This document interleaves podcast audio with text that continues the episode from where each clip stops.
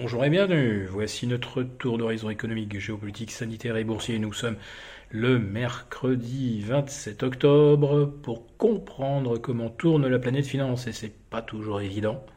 C'est sur la bourse au quotidien et nulle part ailleurs et l'épisode du jour s'intitulera il y a des jours, il y a tout qui monte, d'autres, il y a tout qui baisse, et en tout, c'est pas très cohérent.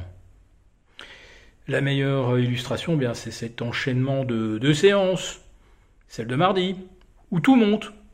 Les places européennes, les indices US qui battent de nouveaux records en rafale. Il y a le pétrole qui grimpait aussi, et même les taux d'intérêt. Et puis aujourd'hui, bah, c'est tout l'inverse. Euh, nous avons des places européennes qui, qui se replient, euh, le pétrole qui consolide, et les taux qui se détendent.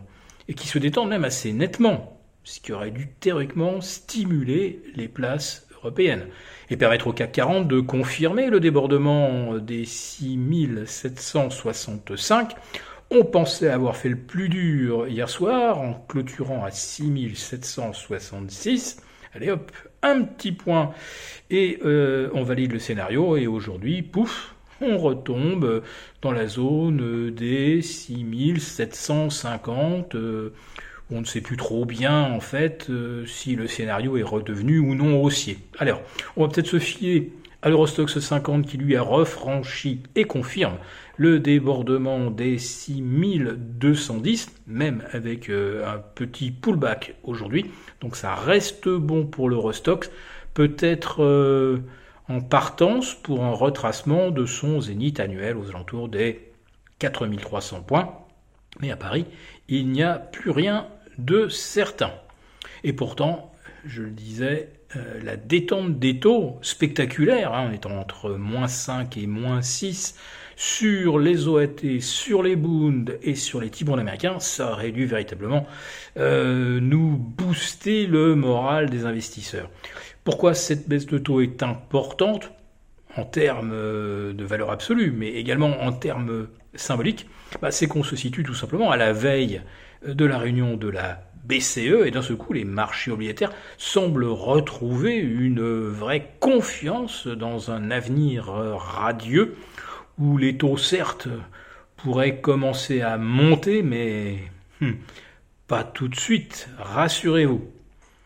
on ne sait pas trop ce que la BCE euh, va nous dire demain, mais enfin, ceux qui aujourd'hui payent le marché obligataire avec une telle détermination doivent bien avoir leur petite idée sur la question.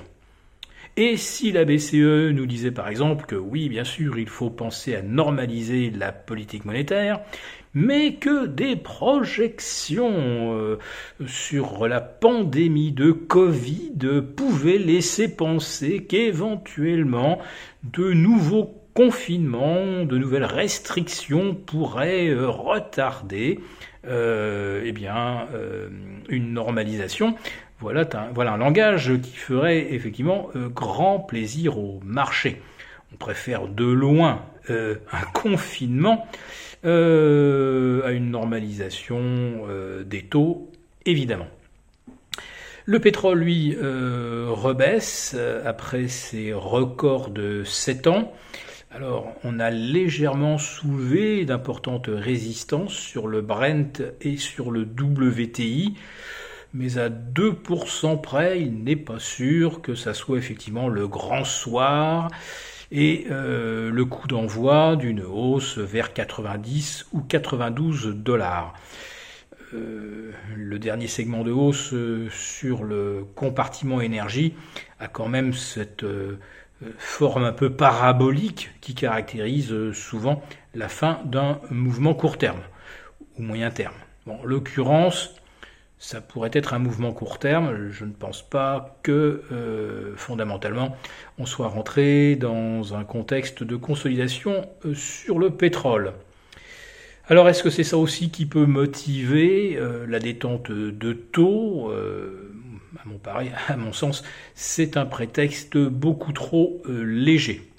D'autant que les chiffres euh, macroéconomiques demeurent robustes. Alors hier, c'était évidemment euh, les ventes de logements neufs, avec un, prix médian supérieur à 400 000 dollars et 408 000 désormais. On n'a jamais payé aussi cher une maison aux, États-Unis. Aujourd'hui, on découvre euh, que les commandes de biens durables sont en repli, mais beaucoup moins appuyées que prévu. On attendait moins 0,8, on a moins 0,4 et on a même une hausse des commandes hors secteur transport, c'est-à-dire euh, commandes aéronautiques.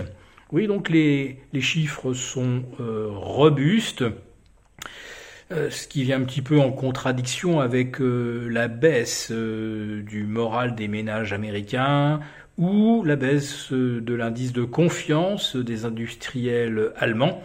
Mais bon, entre, entre un, indice qui mesure un sentiment et un indice qui mesure une situation réelle, il est évident que pour l'instant la balance penche toujours en faveur euh, d'une croissance robuste, même si la confiance n'est plus vraiment là. Si cette vidéo vous a plu, n'hésitez pas à nous mettre un pouce. On vous retrouve euh, vendredi pour notre live avec nos abonnés les affranchis. À très bientôt.